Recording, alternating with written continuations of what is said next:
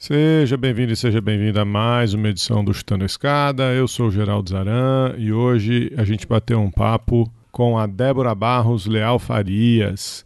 Eu e a Maju conversamos com a Débora. A Débora está falando lá da Austrália, professora de Política e Relações Internacionais da University of South Wales, em Sydney. E esse papo foi baseado numa publicação, num artigo recente da Débora, com dois amigos aqui da casa, com Guilherme Casarões e o Davi Magalhães. O nome do artigo é Radical Right, Populism and the Politics of Cruelty. The Case of COVID-19 in Brazil under President Bolsonaro. Gostaram? Então, um paper que fala de crueldade. Essa gravação já estava feita aí há algumas semanas e de crueldade a gente não para de ter exemplos né, desse populismo de direita. Com a emergência aí do conflito na Ucrânia, a gente teve esse caso cruel, grotesco do Arthur Duval, mais um exemplo de crueldade, de sadismo dessas figuras. É, e a gente vai estar aqui, enfim, para falar um pouco disso. Se você gosta do Chutando a Escada, o seu podcast de política internacional e divulgação científica na área de relações internacionais, você pode apoiar esse projeto divulgando a gente nas suas redes sociais, no Twitter, no Instagram, no Facebook. Pode escrever para a gente lá também, a gente está sempre lá como arroba Chutando a Escada. E se você puder apoiar financeiramente esse projeto, entra lá em chutandoescada.com.br barra. A gente tem três campanhas de financiamento coletivo no Catarse, no PicPay e no Patreon. Você também pode mandar um pix para apoio.chutandoescada.com.br se você quiser. Qualquer valor já ajuda com a continuidade e a viabilidade financeira deste projeto. Você vai ouvir aí na conversa, a Débora é uma orgulhosa cearense lá de Fortaleza e a gente vai celebrar esse episódio tocando duas bandas aqui nativas de Fortaleza. Uma Perturba, com uma música chamada Melhor Sobrar do que Faltar, e a outra, uma banda muito legal também, Aborígenes Viajantes, com a canção Edgar. Se você gostou, os links estão aí na descrição do post. É isso, vamos pro papo. A escada é uma construção que serve para fazer um deslocamento vertical. Nem sempre é assim, mas tem um jeito de facilitar tudo isso. elevador? Não.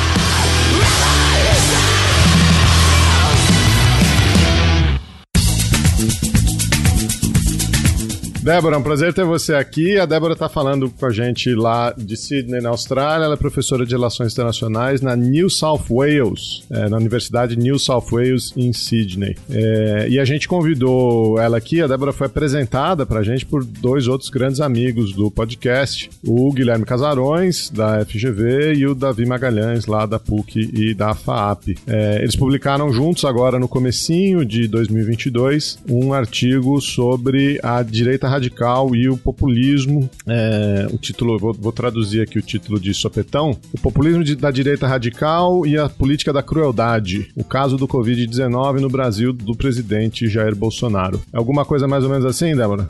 Tá perfeito, tá ótimo. Passou nas aulas de inglês. the book is on the table.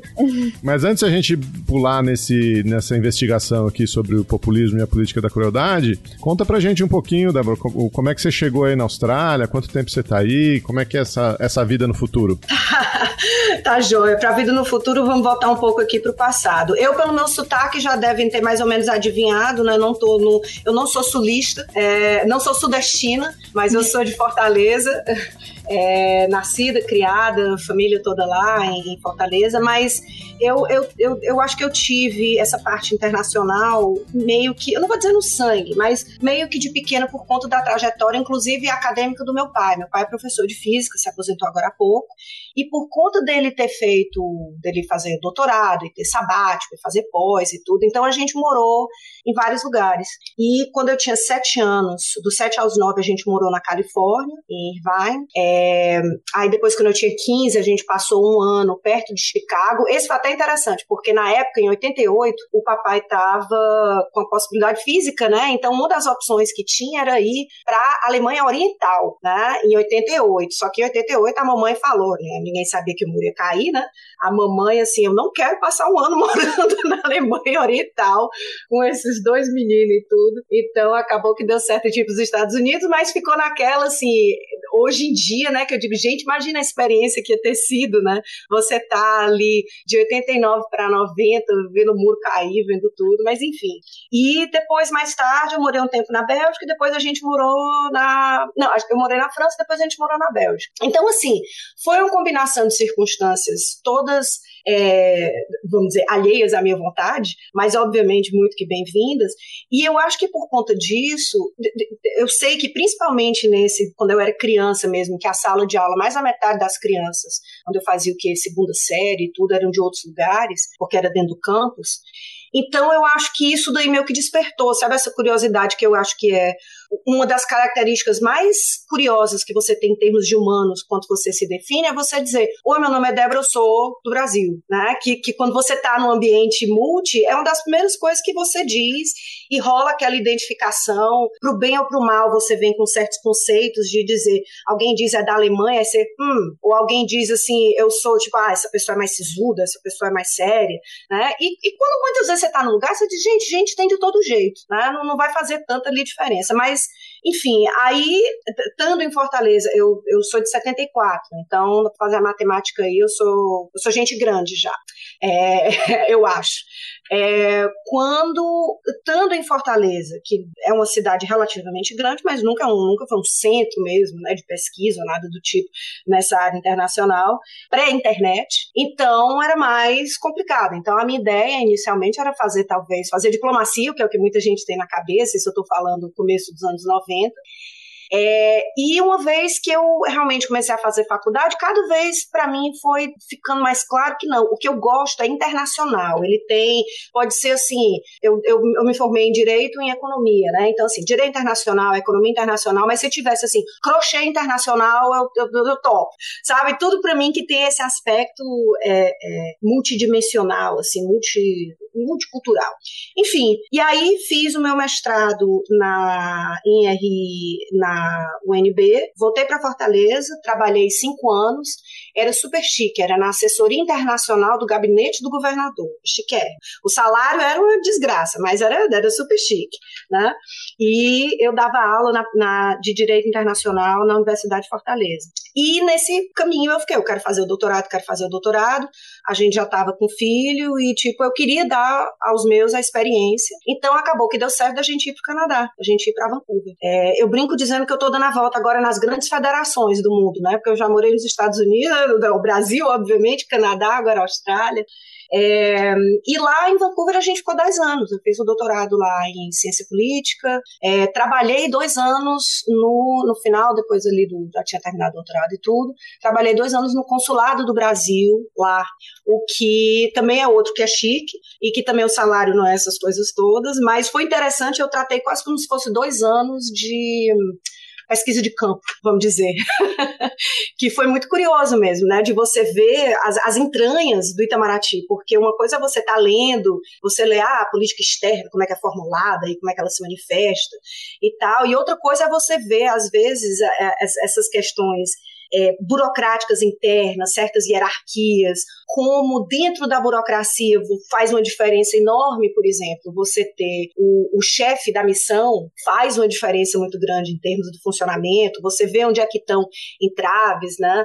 É, então, assim, foi uma experiência muito rica. E nesse meio do caminho eu estava aplicando para emprego, não queríamos voltar para o Brasil, e meu marido só falou, só não quero terceiro mundo, né? Ele disse, eu cansei de terceiro mundo, eu quero, eu quero um lugar onde eu ande na rua tranquilo, não tenho preocupação, e acabou, graças a Deus, que deu certo aqui é, na, na Universidade de New South Wales, onde a gente está desde 2018. Então, assim, eu estou super feliz. Realmente, Covid complicou, eu queria estar tá visitando família e tudo, mas está tá travado, se Deus quiser, esse ano destrava, né?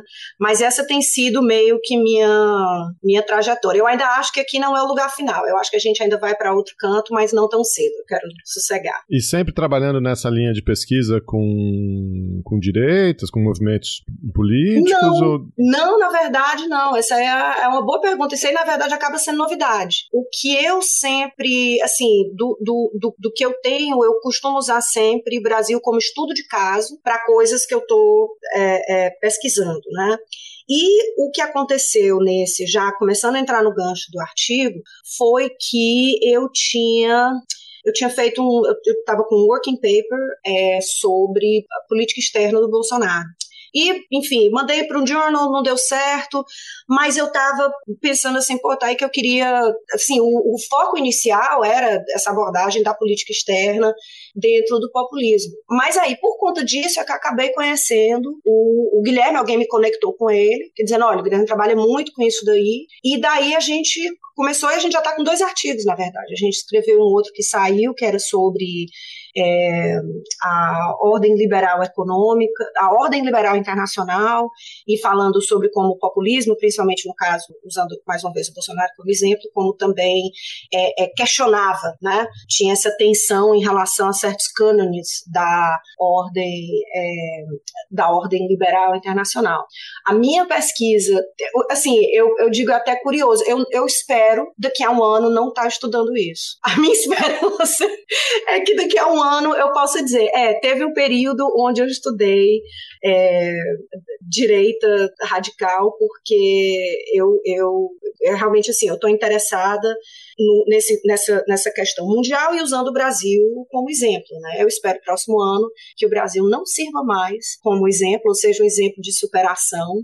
Enfim, essa, essa, essa é a minha esperança. Né? Mas eu, eu acho que eu tentei fazer do limão a limonada, que é tipo assim, ok, é horrível, não é bom, mas é curioso, é interessante. Principalmente, eu imagino que outros convidados aí já devem ter dito, é que existe para muitos, muitos temas de relações internacionais um enfoque muito maior é, no, no eixo do, do Atlântico Norte. Você está olhando principalmente o que acontece na Europa, olhando para os Estados Unidos, nos Estados Unidos, muito, muito foco nos Estados Unidos, na Europa no contexto europeu.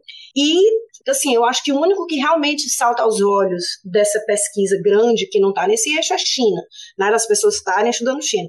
Mas a verdade é que meio que todo o resto, principalmente agora que o Brasil é, não está mais na, na vamos dizer, com todo esse deslumbre econômico que eu acho que teve com a ideia de mercados emergentes e tudo, né, nos, há uns 10 anos atrás, é, não existe tanta coisa. Existe, claro, mas em inglês é relativamente pouco. Então, assim, eu acho que é daí uma forma que eu tentei me diferenciar de dizer, eu tenho toda essa formação no Brasil e eu sei que não é, é tanta gente que vai ter em certos lugares. Então, para mim, essa é a diferenciação que eu venho é, tentando fazer na minha pesquisa.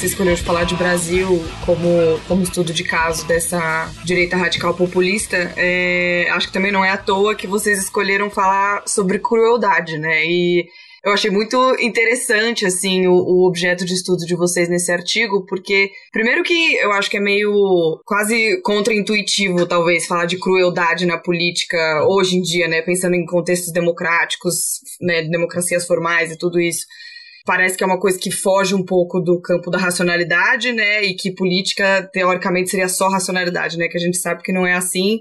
E, mas justamente por isso que eu achei o, a escolha do objeto de vocês muito interessante, assim, porque ao mesmo tempo que, que traz essa dimensão de que não política ela não é só racionalidade, né? Você tem que pensar em outras dimensões para falar em lógica política e prática política. Isso está especialmente a, a, dinâmica da crueldade, né? A lógica da crueldade está especialmente associada o populismo de direita radical, né? Então, não sei se você já quiser entrar um pouco, um pouco no porquê que vocês escolheram esse, esse objeto, assim.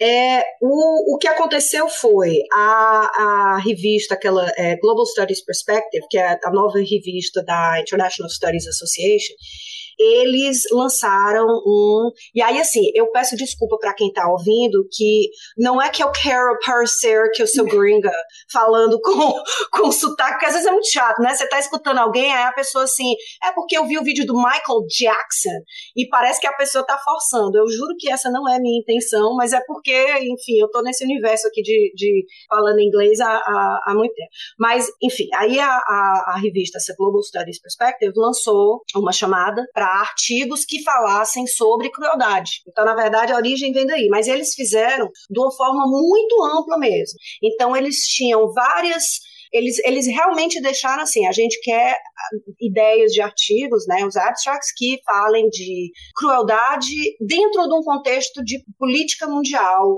lato senso. Então, é tanto que na edição eu já estava vendo, tem gente que fala sobre é, racismo, tem gente que fala sobre é, questão de refugiado, tem, tem, tem várias outras coisas. E quando veio esse, eu olhei e, por coincidência, ah, coincidência não, eu, eu leio o Jornal do Brasil é todo dia, né? E veio exatamente, foram uma dessas falas do, do Bolsonaro em relação à pandemia, não lembro qual, mas era uma dessas realmente que, para mim, foi aquela coisa assim. E eles tinham, inclusive, uma ideia de dizer, de, de coisa, se pudesse, sei lá, de coisa de saúde e tudo.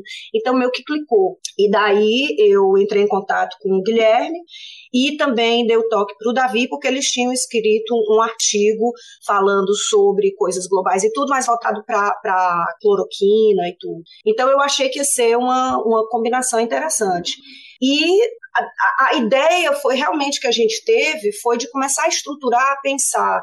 Existe uma visão de crueldade, a mais tradicional, e isso eu fui lendo assim, realmente quando eu fui a fundo mesmo da, na literatura sobre crueldade, que muitas vezes ela tende a ser, tipo assim, imagina Game of Thrones, sabe? Aquela coisa onde assim, você tem aquele prazer em ver, em ser cruel, em ver o sofrimento da pessoa, assim, tem, tem muitas definições, são muito mais, são sádicas, são, são é, um, é, um cruel, é uma crueldade que é proposital, eu quero ver a pessoa sofrer, eu quero fazer ela sofrer, e eu tenho prazer naquele sofrimento. Só que o que realmente fica claro quando você olha para o mundo real é que esses casos eles são extremamente raros, né? Eles, eles não são comuns. Eu imagino, óbvio, que deve ter nas entranhas de muitos políticos uma alegria suprema em ver o sofrimento de alguns grupos, mas ele, eles manifestam. Porque, de fato, se você falar sobre crueldade em termos políticos, ele é um tabu. Dentro desse mundo contemporâneo, principalmente no pós-segunda guerra, a, a ideia de um, um líder, é, um líder político estar tá, é, sendo propositalmente cruel é visto como uma, uma coisa que não, não se aceita, é um tabu mesmo, é uma, é uma exceção das exceções, uma violação de, de tudo quanto é conceito moral, ético, político. É, mas o, o, problema de você tratar nessa, nessa linha é que faz uma dicotomia muito grande, assim, ou você é cruel ou não é cruel. Ou você gosta de ver o sofrimento e quer causar, etc., ou não. E, e, como se fossem duas coisas mesmo separadas. E o que eu acho que a gente fez, mais uma vez, eu sou suspeita porque eu acho que ficou legal, essa, essa conjunção também das ideias, isso é que é legal de você trabalhar também com coautores, né, que você pode jogar, você não está só falando você e as vozes na sua cabeça, né, você tem outras vozes para poder estar tá compartilhando. E foi essa ideia de dizer, olha, a indiferença ao sofrimento, ela é um, um tipo de crueldade, vamos dizer, uma crueldade light, mas é crueldade. Não dá para nem ser você dizer, ah, crueldade leve, mas é, né? É uma forma que você tem de ser cruel quando você está sendo indiferente ao sofrimento do outro, principalmente quando você tem capacidade de agir.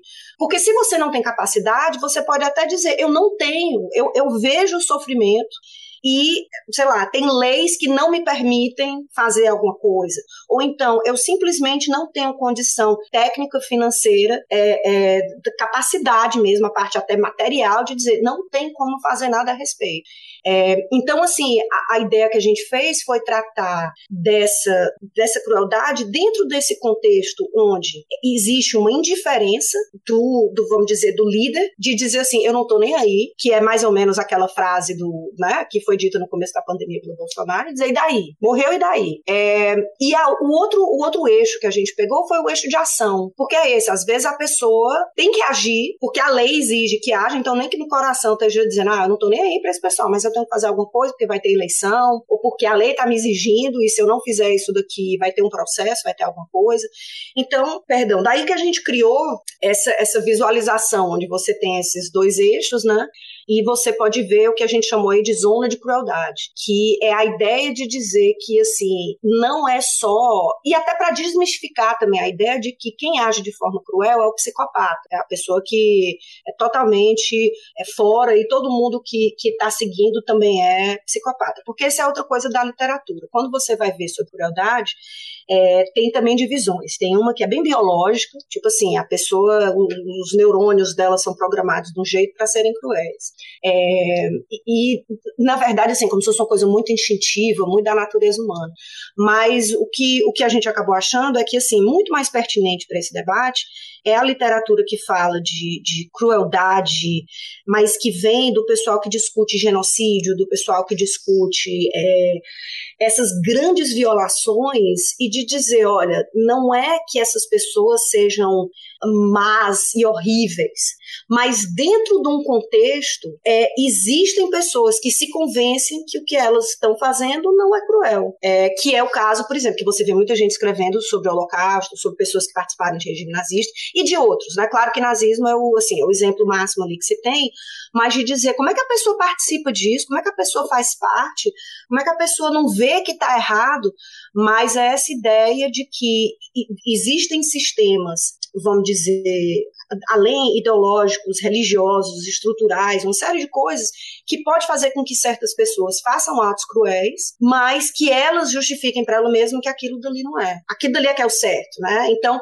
é, é, é, curioso você ver essa, essa dinâmica. Então, a gente meio que colocou isso daí por cima do populismo. Débora, eu achei que, enfim, vou, vou fazer referência aqui ao artigo, re, é, repassando um pouco o que você estava contando para os nossos ouvintes, né? Vocês pegaram esse conceito de crueldade, separaram separaram ele em dois eixos, né? É, um eixo de empatia, né? Ou, ou, da resposta pública em relação à dor do outro, que num, num, num lado do espectro, enfim, o político ele pode ele pode estar tá satisfeito pela dor do outro, estar tá indiferente pela dor do outro, ou tá é, revoltado, ou enfim, tá é, mostrar empatia com a dor do outro, né? É, então vai do tá satisfeito até o tá insatisfeito com, com a dor alheia e demonstra isso publicamente, né? É, e no eixo vertical você tem a, o eixo da ação que você muito bem mencionou, né? É, se o, o político, se a figura pública age para aliviar a dor do outro, né? Se ele é, se ele é responsivo é, à dor do outro ou não, né? É, então nesse cruzamento aí do, do indivíduo que não age e está feliz com o sofrimento do outro, você tem o início da zona de crueldade que, conforme você vai se movendo no, no eixo, nos dois eixos, ela, ela vai, vamos dizer assim, vai saindo da zona de crueldade, talvez para uma zona de empatia, não sei se vocês chegaram a, a nomear o, o, o, outro quadrante do, do gráfico. É, mas junto com essa análise, vocês é, olharam três comportamentos, enfim, para fazer essa análise. Né? Então, também aqui mal traduzindo, vocês nomearam um comportamento que é um, seria um comportamento de menosprezar, né? minimizar ou menosprezar uh, o evento, a dor do outro, um comportamento que seria o de transferir culpa, né? ou de culpar o outro, se eximir de responsabilidade, e um terceiro que seria um talvez uma mistura dos dois, que é um, um comportamento conspiratório, né? É, é, o que vocês estão chamando aqui de, de conspiração. Eu queria te perguntar um pouco sobre esses três tipos de, de comportamento, se você pudesse exemplificar um pouco o que, que vocês foram achando na pesquisa, e se essa tipificação, ela existe em algum outro lugar da literatura, ou vocês que criaram isso tendo em vista o material que vocês tinham na mão, as fontes que vocês tinham na mão? Um, vou começar respondendo então pelo final. É, realmente foi uma ideia nossa de estar tá colocando, vamos dizer, esses três espaços, porque a gente realmente o que a gente fez foi essa é, é, sobreposição da, da literatura que fala de crueldade com a literatura que fala de populismo, né? porque elas, elas, assim, foi até curioso ver que não tinha esse, essa coisa explícita, né? essa análise explícita feita da interseção desses dois. Mas até para voltar um pouco, antes de eu entrar nessa explicação, eu acho que assim, uma das coisas que é interessante do estudo especificamente sobre o populismo e mais ainda o, o populismo da direita radical é que existe um fenômeno curioso que a gente, a gente discute, que é Normalmente você imagina, principalmente no regime democrático, é, mesmo que seja um regime democrático frágil, né, que tem os seus defeitos, você não consegue muito imaginar a ideia de um político. Político sendo cruel sempre vai ter, independente em qualquer lugar. Você vai olhar aqui o Scott Morrison aqui na, na Austrália, você tem coisa que vai falar, você pode falar do Justin Trudeau em relação à população indígena, que tem é, é, vários grupos indígenas e tudo que tem na, na, no Canadá e tudo. Tem, tem certas coisas que você pode dizer. Mas, normalmente, em regimes democráticos, quando alguém é acusado de ser cruel, ou quando alguém faz coisas que podem ser categorizadas cruéis, eles dão mil voltas para dizer que não é. Eles vão realmente, não, isso aqui, ou, ou é porque é incompetência, alguém errou, eu vou descobrir quem foi o culpado, e aquela pessoa será punida, né? Ou então, assim, não, isso é, é, é realmente é um problema sério que nós temos que enfrentar, mas é muito complexo. Não, não tem esse abraço. Uma das coisas curiosas do populismo é que, por conta do populismo, principalmente o populismo radical de direita, que uma das características que ele tem é não só essa divisão muito grande do, do nós e eles, né, de, de ser o grupo, que é o grupo que tem o, é, é o grupo que tem o direito, é o, o grupo da sociedade que é a voz de Deus. Todo o resto é contrário, porque uma das coisas do, desse populismo mais, mais radical, principalmente o radical de direita, é que existe essa visão muito é, é, exclusionária, é certo, né? De você estar tá excluindo realmente esses grupos de, da população e dizer esse é o verdadeiro povo, esse daqui não é povo. Então você cria mesmo aquela estrutura para estar tá dizendo quem você deve proteger, quem tem direito e os outros. Um exemplo interessante é você pegar, por exemplo, o Trump, que até o, o, o, o e aí vai a nota de rodapé, um dos editores do, do jornal para onde a gente escreveu, ele já tinha escrito um artigo sobre crueldade e um dos artigos que foi usado de referência foi um que era falando sobre o governo do Trump e aquela ideia de botar, aquele ato, né, a política de colocar crianças, filhos de imigrantes que estavam querendo cruzar a fronteira dentro de, é, dentro de jaula. E aí o que que acontece? É, na verdade, era, por exemplo, o cara dizendo crueldade é o que ele quer. Cruelty is the point. É isso que é o que se quer. Só que você reverte. Você diz quem é cruel são os pais dos imigrantes, não é o governo, não é o Trump que é cruel. Ele, o que ele fez, ele fez pelo povo, ele fez pelo verdadeiro povo.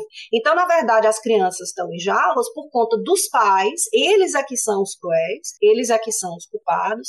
Esse é um exemplo já entrando aqui do que é, do que do que a gente fala aqui dessa culpa, né, de você transferir a culpa. Então, assim, nem que o ato em si seja cruel, ele diz, olha, o ato é cruel, mas não sou eu que estou provocando. Quem está fazendo é aquilo dali. Então, vamos dizer, entrando no Brasil do equivalente, de dizer é, as pessoas no Brasil estão morrendo por conta de Covid. É porque elas não estão tomando cloroquina. Se elas estivessem fazendo o tratamento precoce, isso não estava acontecendo. A culpa é delas. A culpa não é, né? Então, assim, você reverte, é interessante porque você tem essa, essa, essa mudança da responsabilidade. Ou então, assim, meu Deus, as pessoas estão passando fome, estão perdendo emprego. O governo federal tem que fazer algo. Não, não é culpa do governo federal, isso é culpa dos governadores que não estão deixando as pessoas trabalharem, que estão preocupados com as mortes, não com as vidas sendo salvas por conta de Covid. Então, eles é que são os culpados, eles é que são os, os cruéis. Então, Então é, é, curioso porque o que a gente foi vendo é que tem várias dinâmicas, né, que estão que estão operando nesse sentido. Às vezes se reconhece que o resultado final é cruel, mas a culpa ela é colocado em outro, ela é colocada em outro grupo. A outra coisa que é interessante também dessa dessa sobreposição é que assim o, o populismo ele tem um elemento curioso que é se a coisa for bem arquitetada, se a coisa for muito bem dita, é, ações cruéis podem trazer mais votos, traz mais força, mais votos eu não sei, mas traz mais força para a base, principalmente se as ações forem direcionadas para quem é considerado o outro. Então é de você dizer, mais uma vez, você dizer, olha, a gente está dizendo desde o começo, você tem que tomar cloroquina e, e ivermectina e etc, etc. Se você não tomou e morreu, problema seu, problema seu da sua família. Eu não tenho nada a ver com isso e a base vai se fortalecendo ainda mais. É, a, a, outra coisa que a gente, a gente fala, né, que é exatamente isso, esse do, essa minimização, downplaying, é, intersecta também com outra característica típica de populistas, que se vê muito nesses populistas, aliás, em todos os populistas, é, principalmente os que são quanto mais radicais, que é, é, eles abraçam muito bad manners, né? De você ser, basicamente, ser mal educado, ou de você falar coisas que normalmente num contexto democrático você não imaginaria alguém dizendo. Por que, que no populismo você vai ver essa diferença? Porque existe em muitos casos, o que é muito comum, primeiro, populismo é um fenômeno muito mais é, homens, é um fenômeno mais de, de homens que, claro, a Marie Le Pen fica aí como um, um caso aí separado aí de uma, de uma exceção até no universo, de, de populistas, se bem que não é nem populista, dela é realmente radical aí de direita, mas essa ideia de dizer, eu digo as coisas como elas são, eu não tenho filtro, eu não me preocupo com politicamente correto, eu falo o que tem que ser dito. É, essa visão meio cowboy de que, ó, homem fala assim, homem fala o que é verdade, ele não esconde, e você tem um fenômeno curioso que é quase como se fosse uma reversão de dizer empatia é fraqueza. Empatia é uma característica feminina, é uma característica. As mulheres é que têm empatia e choram quando vê alguém sofrendo. As, as pessoas de esquerda é que choram e não sei o quê, porque ah, é o beta, é o, o essa, essa, essa minimização do, do. Empatia passa a ser uma coisa negativa, né? Você realmente transforma aquilo dali. Então, mais uma vez, eu não estou querendo assim também dizer que todo mundo que é, votou no Bolsonaro necessariamente pensa dessa forma. Eu acho que tem um espectro, tem gente que realmente, assim, o que ele disser é impossível de estar errado, que tem uma visão realmente Jim Jones, assim, messiânica. Se disser, toma aqui um suco mágico que a gente vai para o céu, a pessoa vai estar tá lá, toma, dá para a família toda. Mas vão ter também outras pessoas que vão dizer, não, eu, eu, eu, não, eu não concordo. Eu, sei lá, eu, tudo menos o Lula, tudo menos o PT. Então a pessoa foi aí nesse esquema. Então, assim, até para eu, dar também essa nuance, que não é que todo mundo que votou no Bolsonaro necessariamente é uma pessoa que apoia a crueldade, é pró-crueldade, você tem aí um espectro. Agora, o que acontece muito é uma minimização da culpa ou das coisas que ele diz. Então, assim, dizer, é, isso aí foi desnecessário, mas sabe como é, né? Às vezes ele fala besteira. É, não, dessa vez ele meio que pegou pesado. Ah, mas antes ele do que o PT. Você vê essa, essa, essa estrutura de, de muitas pessoas que não necessariamente dizem, não, o que ele falou tá certo, tem que, tem que matar mais, tem que morrer mais, não é isso. Mas é de dizer, né, às vezes ele fala, ele fala umas coisas que não deveria. Ele, deve, ele poderia ter ficado calado. Meio que para aí, né? De você dizer, não, ele é desse jeito mesmo, como se fosse, ah, é, o, é o tio doido, sabe? Que é aquele, não, menino, isso é o meu tio que fala tudo que sai na cabeça e tal, ninguém nem dá bola. Então, tem esse elemento daí do populista que também é revestido como, olha, é, ele não se comporta como um político tradicional. Isso aí é visto como uma coisa positiva. O político tradicional é que fica medindo e fica, olha, veja bem e tal. E, então, até assim, quanto mais é, cuidadoso a pessoa for com as palavras e quanto mais você pensar, aquilo dali é um defeito. Porque, na verdade, a grande qualidade é quando a pessoa tem zero filtro. E nas circunstâncias atuais, onde você tem mídias sociais, onde você pode falar o que você quer, sem a repercussão negativa imediata, porque você não tem a edição, você não tem é, é, alguém para fazer um comentário, um questionário, ele é basicamente unidirecional, é o, é o, é o como é a live do Facebook na quinta-feira, é o cercadinho com o pessoal que é mais ou menos devoto ali, né, que está ali na frente. Você não tem um diálogo mesmo democrático, ele costuma ser unidirecional. Claro, isso aí pode acontecer em qualquer regime, para qualquer político é muito mais conveniente você não ter ninguém lhe perguntando. Mas a diferença aqui em populista, você vê isso como uma coisa muito mais estratégica. Você é vítima da conspiração das mídias sociais e das mídias tradicionais. Todos os especialistas e os jornalistas são seus inimigos, é, inclusive porque dentro do populismo essa ideia de você ver que assim, e essa é uma diferença até do, do populismo, eu acho que é, é mais realmente nesse lado é, radical, é que o pluralismo ele é uma coisa ruim. Dentro da democracia, o pluralismo é esperado. Algumas pessoas acham isso, outras pessoas acham aquilo, e tem debates e tem discussões. Você ter opiniões diferentes é normal. Numa estrutura indo ali para o populismo, não. Você tem a verdade, você tem a voz do povo, essa que é a verdadeira verdade que tem que ser seguida, tem que ser escutada, e os outros são inimigos. Então, é uma outra estrutura de como você vê essas opiniões contrárias. Então, é mais fácil você estar tá conseguindo, vamos dizer, se dar bem com certas narrativas, porque existe essa minimização de quando a coisa errada é feita, que é de dizer, não, mas é, ele é assim mesmo, ele diz isso, e meio que fica por isso mesmo. E eu acho que até o fato de ser tanta coisa constante, assim, às vezes meu marido fica assim, ah, meu Deus, qual é a de hoje? Porque eu digo, moto, tem que eu, dizer a de hoje, a de hoje é a de ontem, né? Daí, ah, que acorda, eu vou ver o meu Deus, olha aqui o que foi dito. Aí ele, ah, meu Deus do céu. Aí, assim, todo dia tem um assim, qual foi a de hoje? Né? Então tem até você fica até anestesiado, sabe? Você fica tipo mais um, inclusive aqui a nota de rodapé. Quando eu estava começando a dar aula, eu passei pela vergonha de ter uma aluna minha daqui, da Austrália, do mestrado, perguntando: "Professor, é verdade mesmo que ele perguntou no Twitter o que que era um golden shower?" E eu assim, gente, ela não foi hackeado não, não, amiga, não foi hackeado. foi real.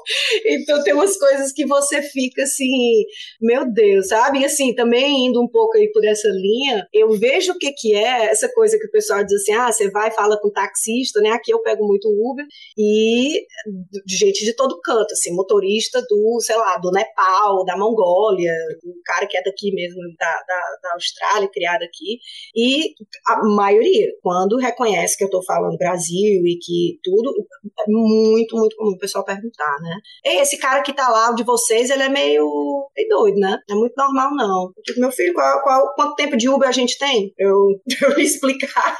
Mas esse é um fenômeno que você vê, com gente que não, não, e não dá para chamar e dizer assim, olha, os esquerdopatas da Austrália. Não, é, é gente que, tipo assim, você escuta, e você, cara, o que eu escuto do Brasil, vamos lá, futebol, ou sei lá o quê, e um presidente que, o que, o que escutou não é bom.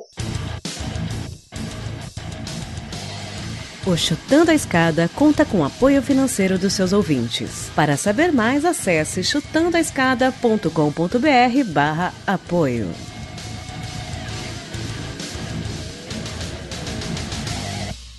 Você trouxe muitos pontos, assim, que eu acho, eu acho interessante, né? Triste, meio deprimente, mas eu acho, eu acho que tentando também é, não resumir sua fala, né? Mas acho que uma conclusão que a gente pode tirar disso, assim, é, é como que esse tipo de análise facilita visualizar o que está acontecendo hoje no Brasil como parte de um projeto mesmo, de, de porque eu, eu vi uma fala na época da, das queimadas na Amazônia e né, quando elas estavam mais, mais agudas e tal, da Eliane Brum, que ela falava, ela falou assim, é, que a gente, a gente tem que se posicionar, a gente tem que tomar o cuidado para não sustentar uma fala de que é um desgoverno, de que é por incompetência, de que eles não sabem o que estão fazendo e porque e por isso essas tragédias todas estão acontecendo, né? E por incompetência não compraram vacina e a vacinação demorou pra caramba para começar no Brasil, por incompetência tanto não foi por incompetência que foi só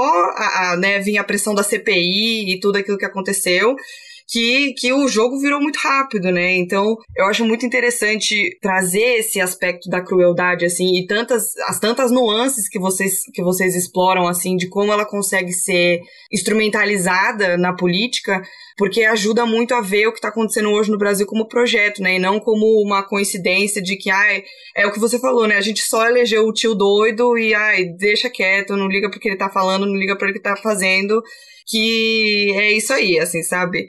Eu acho que isso que tu falou, assim, é um, é um dos, dos elementos que está no, no, no, centro mesmo daí da questão, porque é também uma escapatória você chegar e dizer, ah, não, é só porque a incompetência foi desorganizado. É uma forma também de você minimizar, porque eu acho que é até difícil, você fica assim, não, cara, não é possível que a pessoa realmente não esteja vendo o que está acontecendo, sabe? Que tem coisa que eu acho que transcende qualquer discussão de, de esquerda, de direita, de progressista, de conservador. São seres humanos, são pessoas que precisam ali de ajuda, de apoio, do que quer que seja. E eu não estou querendo aqui também estar tá passando pano e dizer assim, olha, do, do, do, todos os governos de esquerda, tudo é lindo e arco-íris e tudo funciona, não é. Mas eu acho que existe uma diferença, e até assim, é, por exemplo, de, de já terem perguntado, ah, mas por que, vocês não falaram do Lula? Eu digo, bom, porque o primeiro artigo era sobre Bolsonaro, não era sobre o Lula, era sobre Bolsonaro. Né? Foi, foi o que a gente escolheu, até porque em termos de Covid, você tem que estar tá falando sobre ali o, o o governo atual, né? E mesmo que seja para você estar tá dizendo, eu não acho que, eu acho assim, o, o governo do, do, Lula e da Dilma teve seus defeitos, como todo governo tem defeitos, deles também tiveram, mas uma coisa que é um pouco mais diferente nessa nuance desse radicalismo é que realmente o radicalismo, e principalmente o radical de o esquema desse radical de direita, é esse elemento exclusionário mesmo, assim, de, de, de, de você estar tá excluindo. Esse é um dos grandes objetivos, você separar mesmo em termos de, de sociedade. Não é que os de esquerda não façam. Você pegar uma figura como Maduro, ele também vai separar, vai dizer os, os pobres, né? E a elite vai ter aquela separação. Mas ainda assim, a ideia, ela é um pouco mais... É, são, são, são projetos diferentes. No caso do radical de direita, é porque você tem um projeto que é baseado muito nessa ideia limitada do que é o povo. Na Europa, por exemplo, você vê muito, e também no, no governo do Trump, muito essa coisa da imigração, né? que era o, o, principal corte. Porque, na verdade, se você imaginar,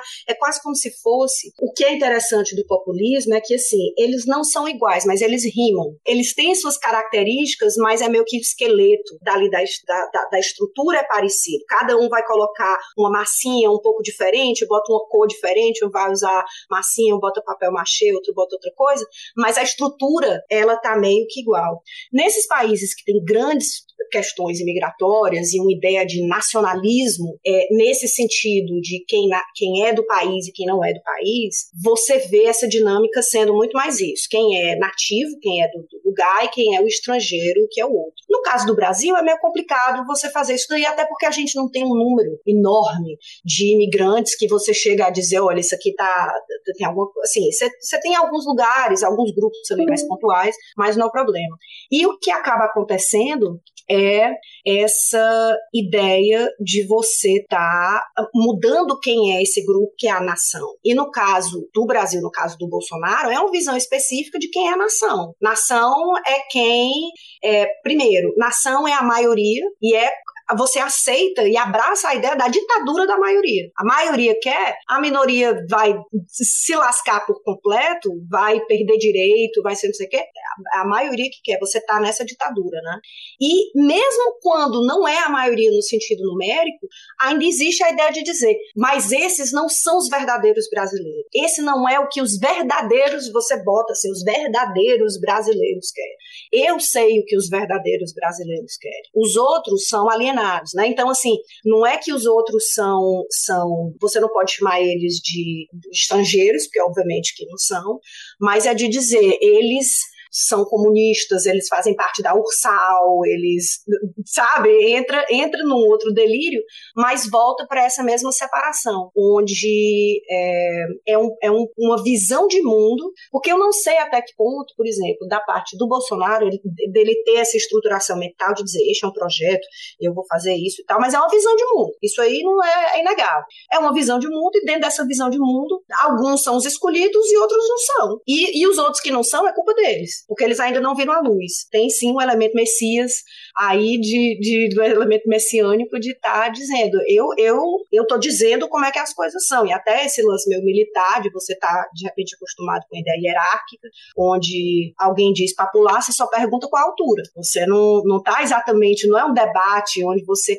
Então, eu acho que é uma combinação desses vários elementos, além dele, da personalidade dele e tudo, não sei, Freud explica, mas tem coisas do elemento dele que vem sendo, é o motivo pelo qual ele vem sendo, ele foi reeleito quase 30 anos, né, que ficou dentro desse discurso para aquele grupo, mas eu acho que ele tem pessoas em volta dele que aí sim tem um projeto muito mais delineado de estar tá traçando, de estar tá colocando, principalmente em termos de mídia social, em termos de discurso, de dizer não é coincidência que foi para a Rússia agora, não é coincidência que vem vídeo com uma tradução em russo, para quem não está vendo, estou fazendo aspas gigantes, é, e dizendo que o, o Putin agradecendo, basicamente, olha, não evitou agora a Terceira Guerra Mundial porque o Bolsonaro veio, né? E como eu acho que a gente, e aí assim, mudando um pouco aqui de assunto, mas eu acho que ninguém nunca imaginou como tinha gente eu acho que burro é uma palavra, às vezes, que não se aplica a todos. Mas como tem gente ingênua, no mínimo, né? Burro a gente pode discutir e tudo, mas assim, é muita gente ingênua. Que você fica, cara, tu viu um mime, tu viu uma, uma, uma montagem, tu viu um negócio que, que qualquer um pode fazer e qualquer coisa que você manda, a pessoa, não, não, mas eu vi, eu vi no meu celular, meu, meu, meu primo mandou, é verdade, é verdade esse bilhete. Como todo mundo acredita, não é à toa que o menino escreveu, é verdade esse bilhete, ele já estava com alguma coisa na cabeça. Ele já sabia como é que o mundo funcionava no mundo dos adultos, né? Enfim. Débora, eu achei muito curioso eh, essa ideia do não é um debate, né? É, é, ele no cercadinho, é ele na mídia social. Não é um diálogo. Inclusive porque nos debates presidenciais ele não foi. E nada indica que vá agora, né? Então é isso, é um discurso.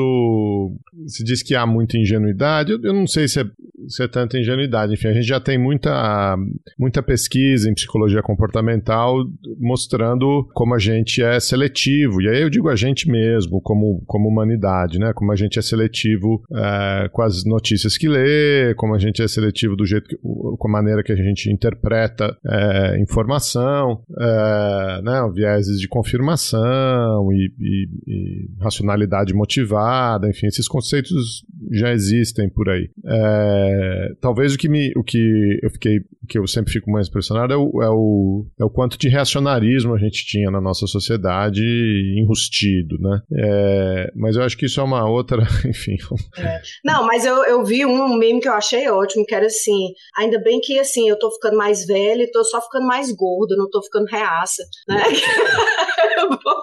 antes, antes ganhar peso do que ganhar. É, pois é. No, no, no, não, eu, eu, eu tô para fazer 50. E é curioso como eu vejo, assim, gente que eu lembro que estudou comigo no, no colégio. E você fica assim, a pessoa cheia de coisa, olha, porque a moral, porque a sociedade, os jovens, é de. E tu lembra o que tu fez quando tu tinha 17 anos? Tu lembra de ti fazendo não sei o quê? Tu lembra assistindo, sabe?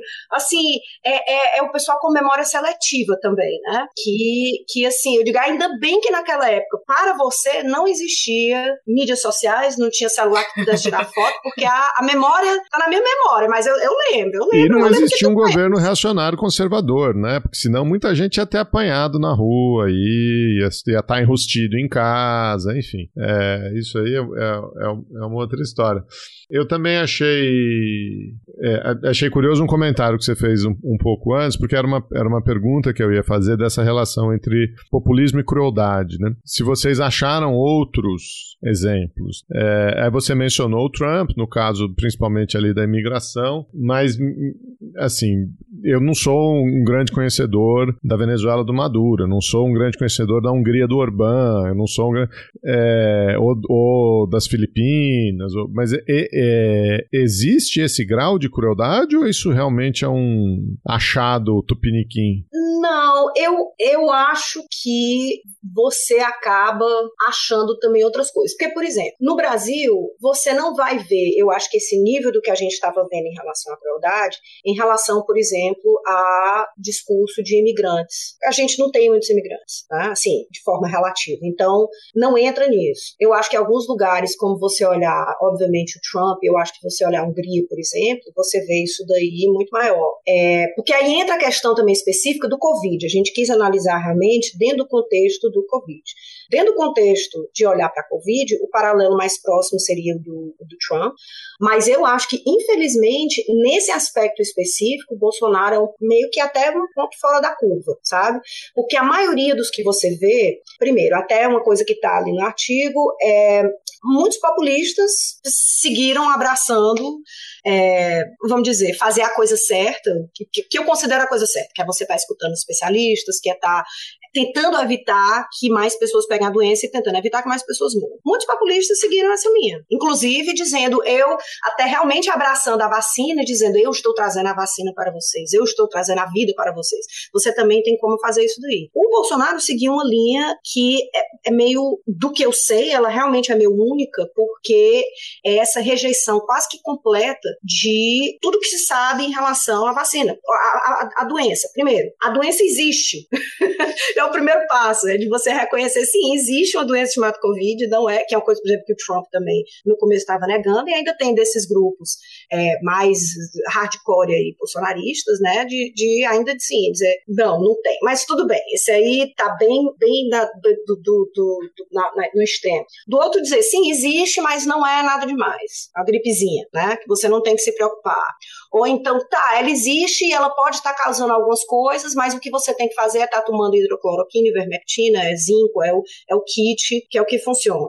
É, não, mas então você vai vendo esse, esse desmembramento. É, no caso dos Estados Unidos, o, o Trump eu acho que ainda não teve o nível de crueldade nesse sentido em relação à Covid que eu acho que a gente identificou no Bolsonaro, porque querendo ou não, o Trump ele incentivou as pessoas a tomarem a vacina. Inclusive agora, por último, foi o pessoal radical mesmo dizendo, olha, o Trump nos traiu, né? É, porque ele estava dizendo, mas por quê? Porque ele quer dizer que assim, eu é que consegui a vacina. Não é, óbvio, ele não está dizendo que, olha, eu me preocupo com as pessoas, mas é dizer, eu fiz, eu me garanti. Todo mundo que está vivo, está vivo com de mim, né? É o que é ali o que ele quer. E houve, você vê dos discursos dele, nem que seja pro forma, nem que seja da boca para fora, mas de dizer, ah, eu sinto muito, ah, é uma. Sabe, tem pelo menos no discurso alguma coisa onde você. Existe uma demonstração pública, seja ela real ou não, mas existe uma demonstração pública de algum tipo de empatia. Como quem diz, eu preferia que isso não tivesse acontecendo, esse é um problema sério, mas, etc, etc. E eu acho que o, o Bolsonaro, nesse ponto, do Covid, a crueldade que ele vem mostrar nisso aí, eu acho que ela é muito mais explícita.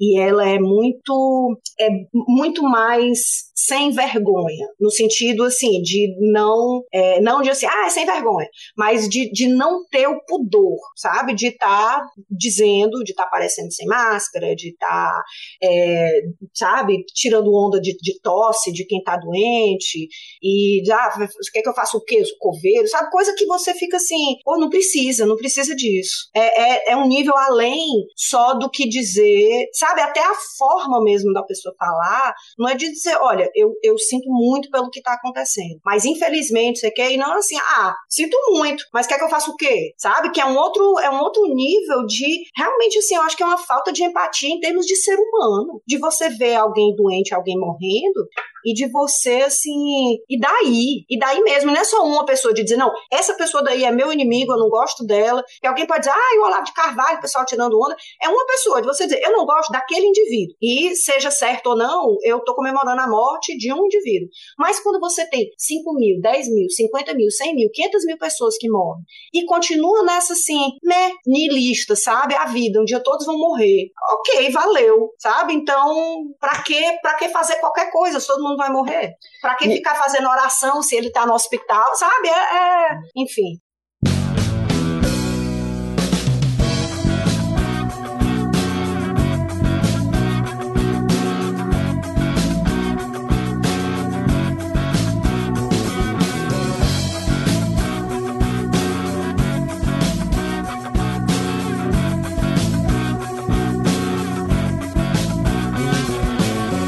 Diante dessa nova teoria que parece não lhe agregar.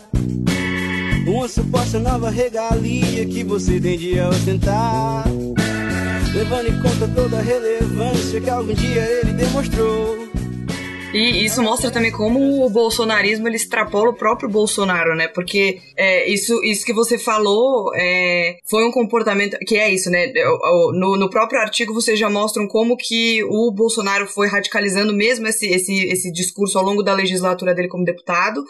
Mas hoje, na presidência, a gente vê como isso vai acontecendo, por exemplo, é, com o, o Queiroga, né, como ministro da Saúde. Então, ele entra como, como né, o, o moderado, o nome do centrão, para meio que tentar fingir que o Pazuello nunca aconteceu, que aquilo foi um surto coletivo, que vai, vai ser o cara da vacinação e tudo isso.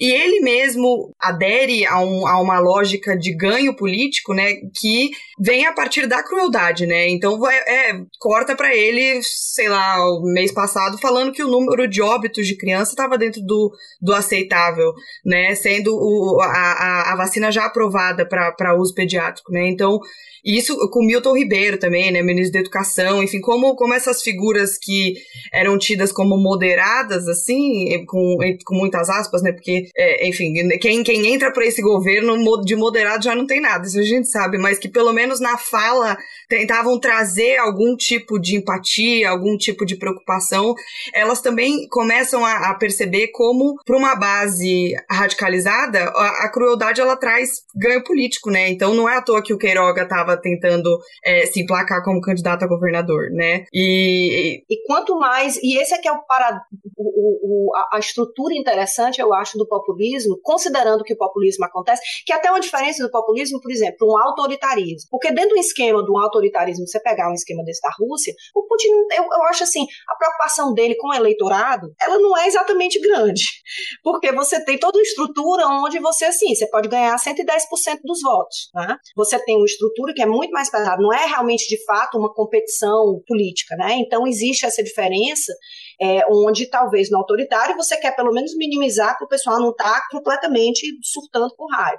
É, mas não é uma preocupação tão democrática. No, no populismo, não, porque a ideia é que ele acontece num circuito que é democrático, mesmo que seja frágil, ele ainda está e tem elementos de democracia, no sentido que a pessoa tem que ser eleita, né? você tem que ter, e tem uma certa competição realmente eleitoral, é, mas é, é como você, é, é e é isso que é interessante, assim, é como você, em, certos, em certas instâncias, a pessoa pode se projetar como sendo cruel, dizendo isso é o certo, o certo é fazer isso, e outras, a ação é cruel, mas o discurso é de dizer eu não sou responsável, eu não, a, a crueldade é do outro. Você reconhece que o resultado final ele é cruel, mas você diz, ah, é porque o STF não me deixou fazer tal coisa, ah, porque os governadores de esquerda, ah, porque o, o, os, os ditos especialistas é, são comprados pelas indústrias farmacêuticas ou sei lá o quê. Então, então assim, você, você tem essa, essa separação, né?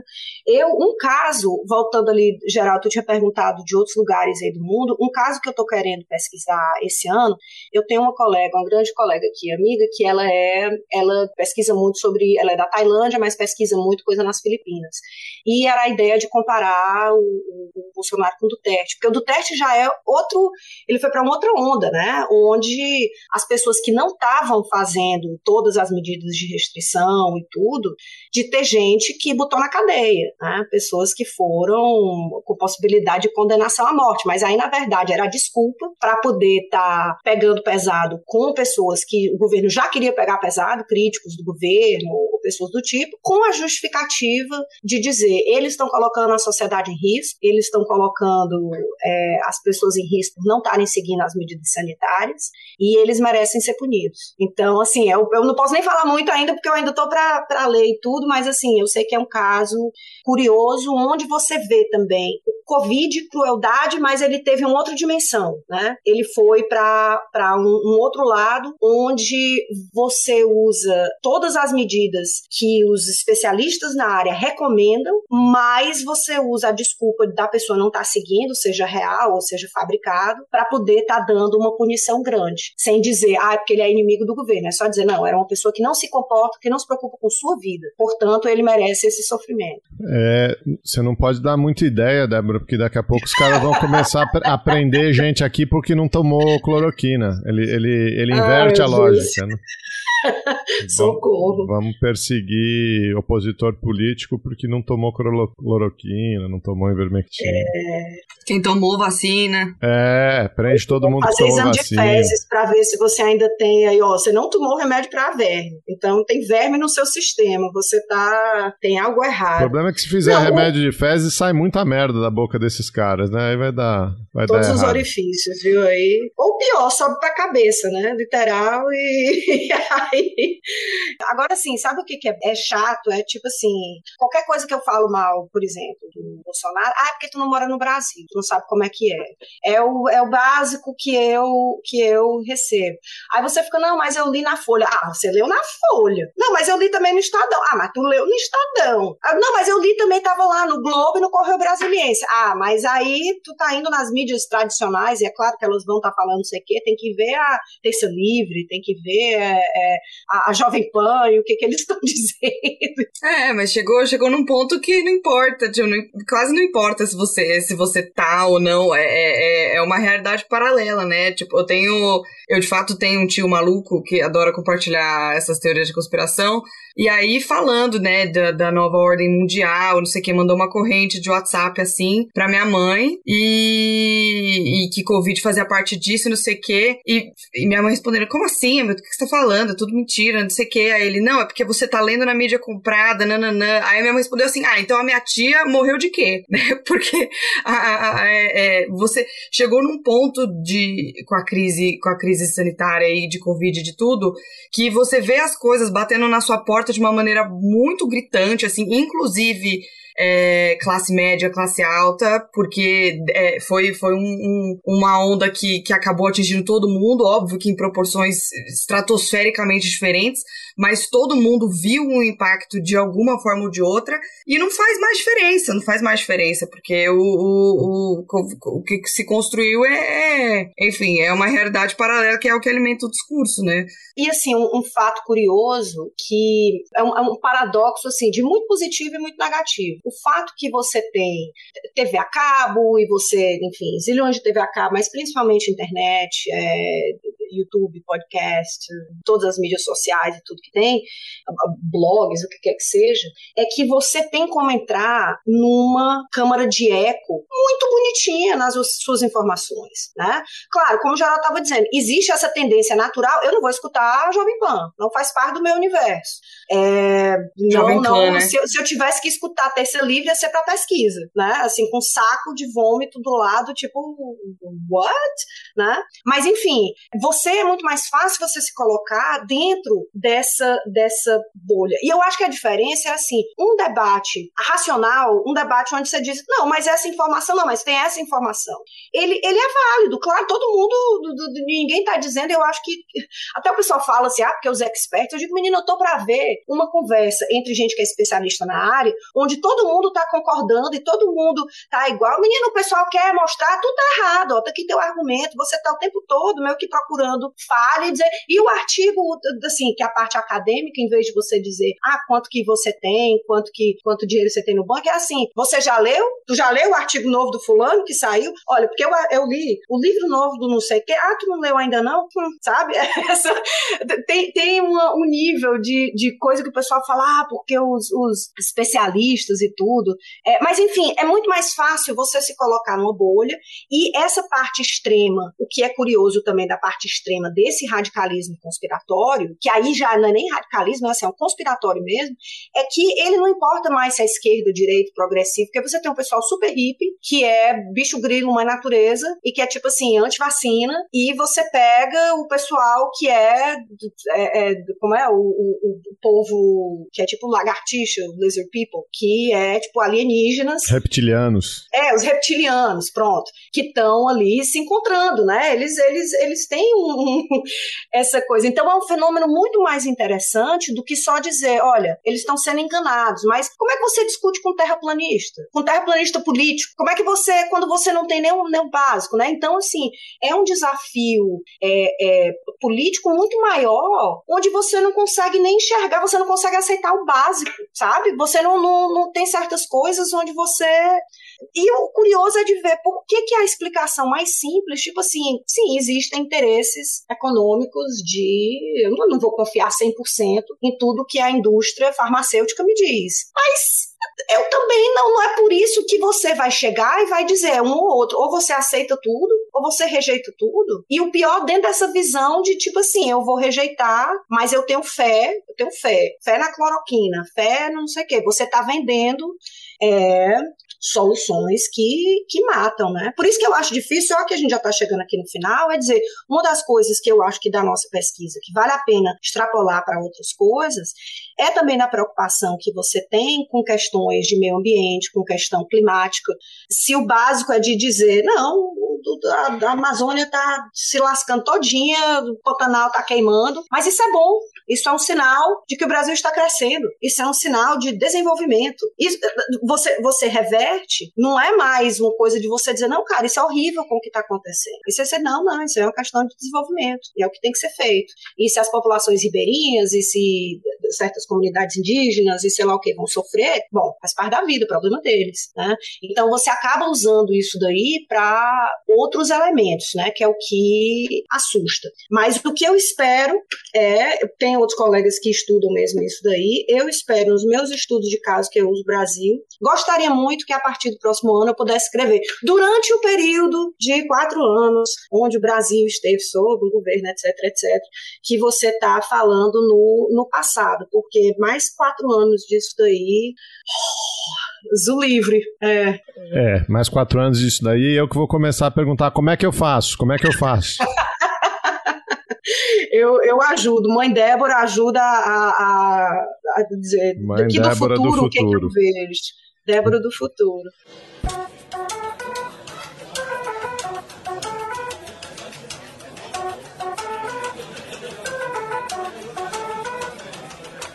Débora, obrigado, viu? É, obrigado pelo tempo, o papo foi ótimo e vamos continuar conversando sobre suas outras pesquisas, sobre outras coisas que você tem feito aí. É, a gente gosta muito de fazer esse trabalho de divulgação científica e, e, e agradece pelo seu tempo. Aí. Obrigada, Débora. Eu que agradeço, gente, foi ótimo. Comecei meu dia super bem, comecei animada. Não, mas eu que agradeço, porque um, uma, uma conversa dessa é sempre boa, né? Assim, a gente vive, às vezes, você, você escreve coisa e tudo, e você fica, será que alguém leu, além dos editores e do, do dos, dos pareceristas, dos reviewers, aí de você ter um debate desse, né? Assim, ter uma conversa dessa é sempre divertido. Agradeço demais, demais é, terem, terem chamado. E, e é isso, meu povo. Vamos torcer para que as coisas melhorem. Eu sou poliana, eu tenho, eu tenho, eu tenho esperança. Mais do que torcer, a gente luta, né, Débora? Acho que é isso que está é, todo mundo certeza. fazendo, né? Você não, daí, não, a gente certeza. daqui. Com certeza. Inclusive, lembre a todos os que estão fora do Brasil, veja se você está cadastrado para poder votar nessa eleição, porque os prazos estão chegando. 4 de maio. Pois é, os prazos estão correndo. Olha aí, meu povo, não vão vacilar, não. É isso aí. Obrigado, viu? Tá bom, gente. Valeu, viu? Um, um cheiro cearense para vocês.